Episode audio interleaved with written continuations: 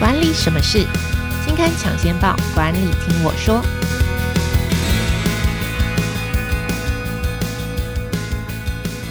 Hello，各位听众朋友们，大家好，我是经理人月刊的文稿主编邵贝萱，我是贝萱，欢迎收听经理人 Podcast 管理什么事单元。这个单元每个月会跟听众朋友导读当期杂志的封面故事或是特别企划，也会邀请编辑团队来分享专题制作背后的故事。好，那今天要跟大家分享的主题是《经理人月刊》五月号的封面故事，叫做“企业并购实战”。我们邀请的是《经理人月刊》的采访编辑 Andy 刘耀宇，先请 Andy 来跟大家打个招呼吧。嗨，各位听众，大家好。好，讲到企业并购，我现在第一个浮现在脑袋里面的，就是最近闹得沸沸扬扬的，马斯克一直在就是 特斯拉的这个执行长啊，一直在推放话，对，一直在推特上放话说，我就是要买一下推特这家公司哦，就是最近炒的这个新闻。那其他的新闻，像是比方说，我觉得最近能够想到的并购案，就是微软大概是今年一月的时候花了大概快六百八十七亿吧，就宣布说我要买这个暴雪，就是这个游戏厂，就进军。有一点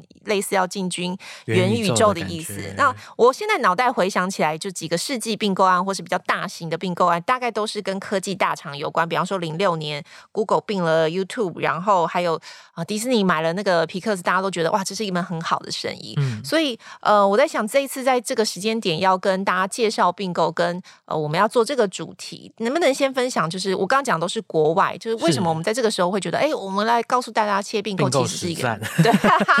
对，那其实某一部分的话，像贝轩刚刚讲，我们以前讲到这种大型并购案的话，都会觉得好像是呃国外大厂、国外龙头远在天边。是。那其实近年来的话，我们在国内也会发现，其实有蛮多我们都有感的并购案。像我们讲最常消费的通路业来讲，好了，像二零二零年家乐福买下顶好。那去年的话，全联又以一百一十五亿买下大润发。那最近又传出这个家乐福又想要卖给统一的谣言，这样子。那其实这些大大小小的并购案，都是会让我们消费者很有感，因为这是我们平常每天在接触的业态，虽然它的金额不一定很大。那再讲一个消费者有感，像是今年年初的话，也是有这个台湾大哥大宣布要并购台湾执行，这个很多用户也会担心说，是不是自己的这个门号什么的话会有变数什么的。那这些国内大大小小的并购案，其实也是是跟着国际的产业趋势走的。像之前就有调查说，去年二零二一年全球的并购交易总额创下历史上的新高，来到五点一兆美元，至少是算是有记录以来的最高规模。好，那我想要问安迪一下，就是说，其实我我可以想象，就是你刚刚我们讲的这几个并购，通常都是某个公司想要扩大自己的市场。就比方说，嗯、呃，当然我们先不要讲马斯克这个案例，你刚刚讲的全联并大润发，或者是说通路改台湾大并，对，就是你会知道说啊，好像就是我就是想要为了这个市占率，或者说我希望我的企业更壮大，所以我去考虑买下另外一间公司。那除了就是这个之外，难道企业并购就只是这种大吃小？我就是要为了扩展我的这个市占率，所以我就是要。买吗？是它其还是有其他种可能？因为像是我们可能直觉都会觉得说，因为并购它是一种快速扩张的手段，所以直觉会觉得它是一种进攻手段，但也有可能是防守。像我们以通路业来讲，刚刚提到这个全年并购大润发，它某一种程度上来讲，也可能是被动进攻，因为我都看到同业一直在买了，同业快速扩张它的市占，啊嗯嗯嗯，那我不得不别家买，我好像也得买，不然半壁江山可能就被别人啊，不然因为我自己在开始慢慢经营又太慢了，因为别人都这么。快，所以他某一种程度上有可能是一种被动的进攻，这种防守的姿态。嗯、那另外一种可能的话，也有一种像是我们这次采访的案例，大连大集团。那它的话是采取这种好几家公司联合组成一个控股公司的这种联盟方式。那概念比较像是打团战啦，组一个 team 去把原本可能我。一间公司只有几帕市占，联合起来就变成二三十帕，那我就变成全球第一，这种感觉也有。哦，OK，理解。好，那所以在这次并购的专题里面，主要大概会分哪些内容来跟大家分享？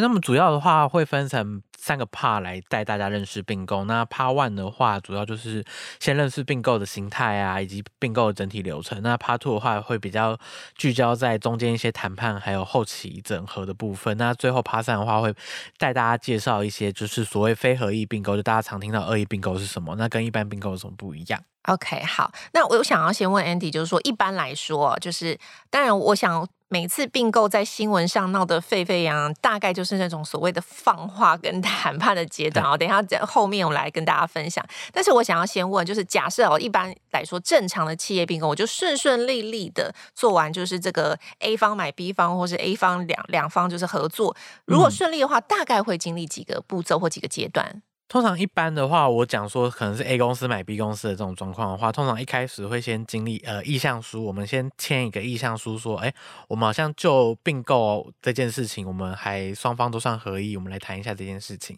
比较像是第一次约会的感觉。OK，对，那在第一次约会很可能都觉得呃意向书签了，那就会想说开始交换一些资讯，那这些有可能是牵涉到一些机密资讯的，那我们就会签刚刚说到意向书去保障说你不会拿这个资讯乱用这样子。那就开始展展开我们的所谓的尽职调查。尽职的话，就是尽忠职守的那个尽职。OK，所以第第一阶段第一步骤可能是就是我们先来谈谈，我们两个坐下来谈谈，是不是有有机会？第二个就是好了，我们谈谈有机会，接下来我们就是开始谈判。第二阶段的话是开始展开这个尽职调查，就是我来。调查你说的是不是真的跟跟是不是真的跟事实一样？你实际状况到底怎么样？你的家世背景会不会很复杂？Okay. 你的财务状况还好吗？你有没有一些 法律上面的诉讼问题还有待解决？这都是尽职调查中间要理清的。OK，对，那第二阶段这个可能也差不多了，那之后我们才会真的进入到谈判的这个阶段。OK。对，那谈判的阶段的话，我们其实有很多东西都可以谈，就像你去逛街买衣服嘛，你要跟老板谈这个呃衣服的材质怎么样，你了解了之后呢，再来讲说我可能买衣服有没有送腰带，有没有送个什么 OK 小首饰什么的。那所以谈判这边，我们首先会先谈人员的去留，因为我们公司进来了，不见得原班人马都会留下来。那、嗯去走的人，我要怎么处置他？留的人，我要怎么处置？那再来是技术，你有一些专利或者是独家配方，不见得也要在并购之后给我。嗯、那我们会就收购之后到底取得多少东西来进行谈判。那东西都谈好了之后，再来就是开价嘛。OK，所以下一个阶段才会进对，就是老板要卖卖我多少钱这样子。好，我非常好奇，就是每次看到这些世纪并购案或是某一个并购案，这个价钱到底都是怎么谈出来？好像就是。大家就是哎，随便就是几个亿亿来亿去，好几个零数 不清楚。对对，这个价钱都到底都是怎么出来的？呃，这个的话其实跟每个业态都不太一样，因为每个业态它的这个估公司的方式不太一样。是。然后，那可简单来讲，像我们仿这个大连大控股公司里面的永续长曾国栋老师的时候，他有说，其简单来说的话，可以分成三种方式。第一个是从市值下手，市值就是公开市场。觉得你这间公司大概可以价值多少这概念嘛？那再来是净值，就是看你手上握有的资产以及现金大概多少来估这价嘛。那最后一个话是 EPS，就是靠你这间公司的获利程度来看你到底值多少。OK，对，那有一些新的公司，它当然还没赚钱嘛，它就会比较偏向是从市值来估它未来发展性。那有些比较成熟的公司，可能就会倾向于以净值或 EPS，因为它这边的成绩都很漂亮啊，希望你多以这个为主。那如果两边都谈不拢的话，就可能是市值和净值中间的折中这种方式来谈价钱。OK，所以我价钱谈完了，如果顺利的话，大家没有什么太大意义，然后这个整个并购就完成了吗？对，通常就这个东西都谈拢之后，我们就可以简单的就是定几个日期啊，就是什么时候完成这些资产啊，或什么东西的交付啊、交割啊，然后以及什么时候我们开始会计的原则，从哪天开始算我们是同一间公司，这后面就比较行政流程的部分。那基本上。这边的话算是形式上面的并购完成，那后续有一条漫漫长路叫做整合，就是我们公司开始部门和部门之间要融合，这就是慢慢慢。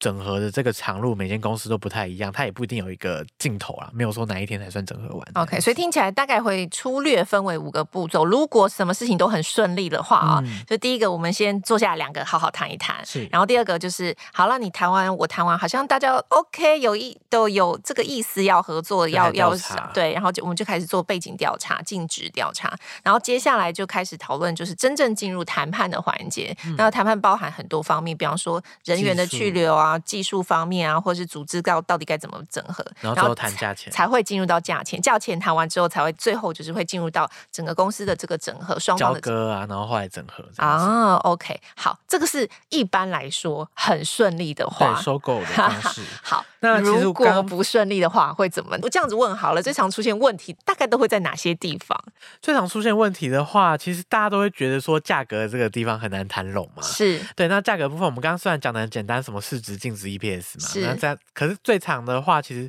我光是要讨论一些公司的净值，这个就是双方就常常会有意见不合，因为总是看自己的资产会觉得很有价值啊。哦、我对，比如说以通路解通路业来讲，就觉得说我旗下那么多门市，他们每家公司每一家门市都很值钱，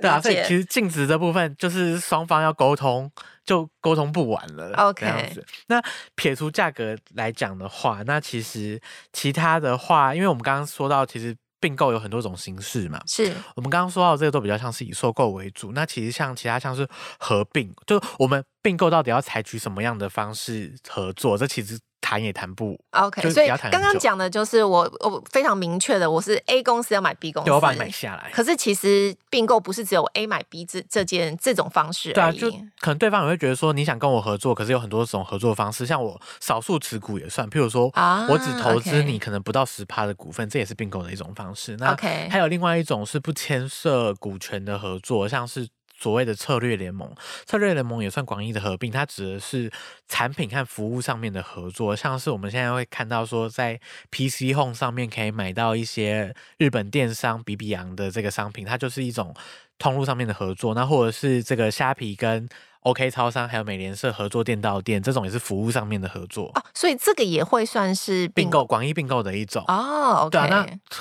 并购光是这种好几种形式，你可能前期就有得谈了。嗯。嗯，OK，但是我我比较好奇，另外一个蛮好奇的就是，好了，我了解了并购这些步骤，可是其实你常常会看到，就是说新闻上很多纷争或是纷纷扰扰啊，大概都是在谈这个。我可能并购过程中热热闹闹的火花，好，就是这些攻防战到底都是哪里出问题？为什么会有这些攻防战在这个新闻上面出现？对，因为我们刚刚听到这个流程，感觉都是顺顺的风平浪静这样过去。那我们常常看到有这个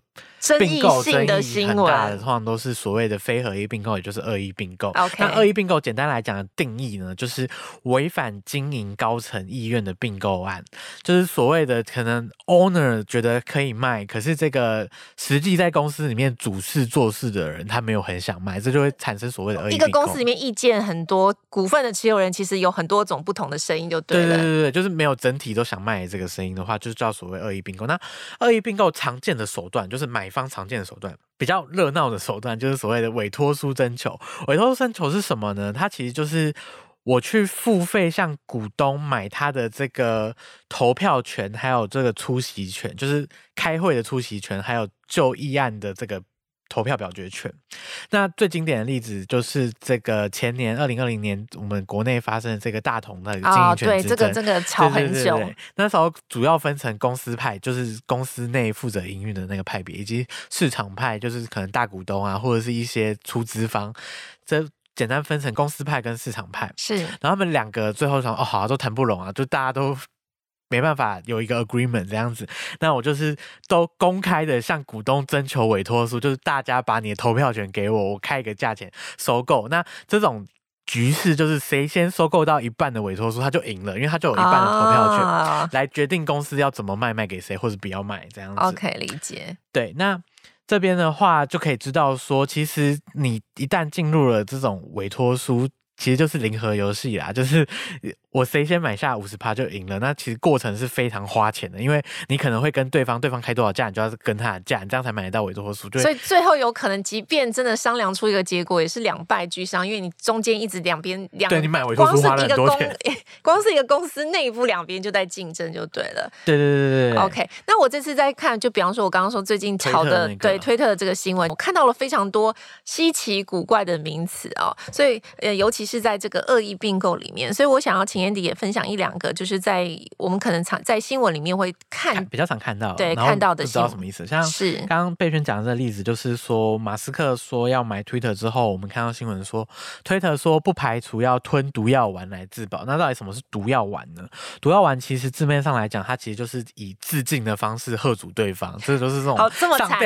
是上吊或跳楼的这种概念。是对那。他的话就是借由我有一个条款来，就是在并购快要发生的时候来稀释公司的股票价值。我举一个实例好了，像二零一六年的时候，美国的记忆体龙头美光科技，它董事会就通过一个毒药丸条款，他在说说，当公司的股权被单一股东，可能是个人或企业。收购超过四点九九趴以上的时候，其他股东他都可以无条件半价持股。Okay. 这会造成什么状况？就是会变成说，股价会瞬间被稀释。那我原本持股趴股东的人，我股权就被稀释。股权被稀释之余，我的公司的整体的股价可能被稀释，那我可能就会。不是这么敢买这个公司的，嗯，OK，因为你即便有超过四点九，你你可能也没有决定性的这个权利啦，对对对，就是因为你的你的股份被稀释，被稀释。还有什么名词是大家蛮常见，可是觉得哎好像不是太了解的？呃，其他的话比较常见，比较没有像毒药丸这么激烈的话，可能是白衣骑士。这个在国内的话，其实出现过一两次。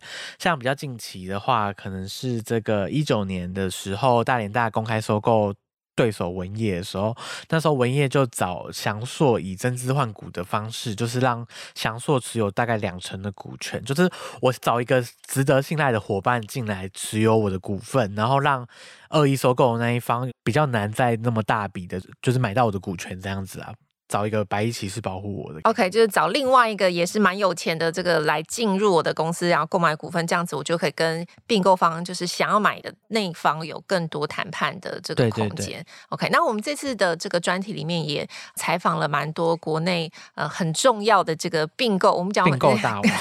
好，我我非常好奇哦，就是你要先简单你来跟我介绍说这一次大概访了哪些，采访了哪些人，但是我最好奇的是，就是在这个采访的背后。就是因为我想象的这些并购高手啊，应该都是非常的霸气，嗯、就是在谈判桌上是可以，就是可以你知道呼风唤雨。我不晓得你跟他们接触的过程是不是有这样子的感受？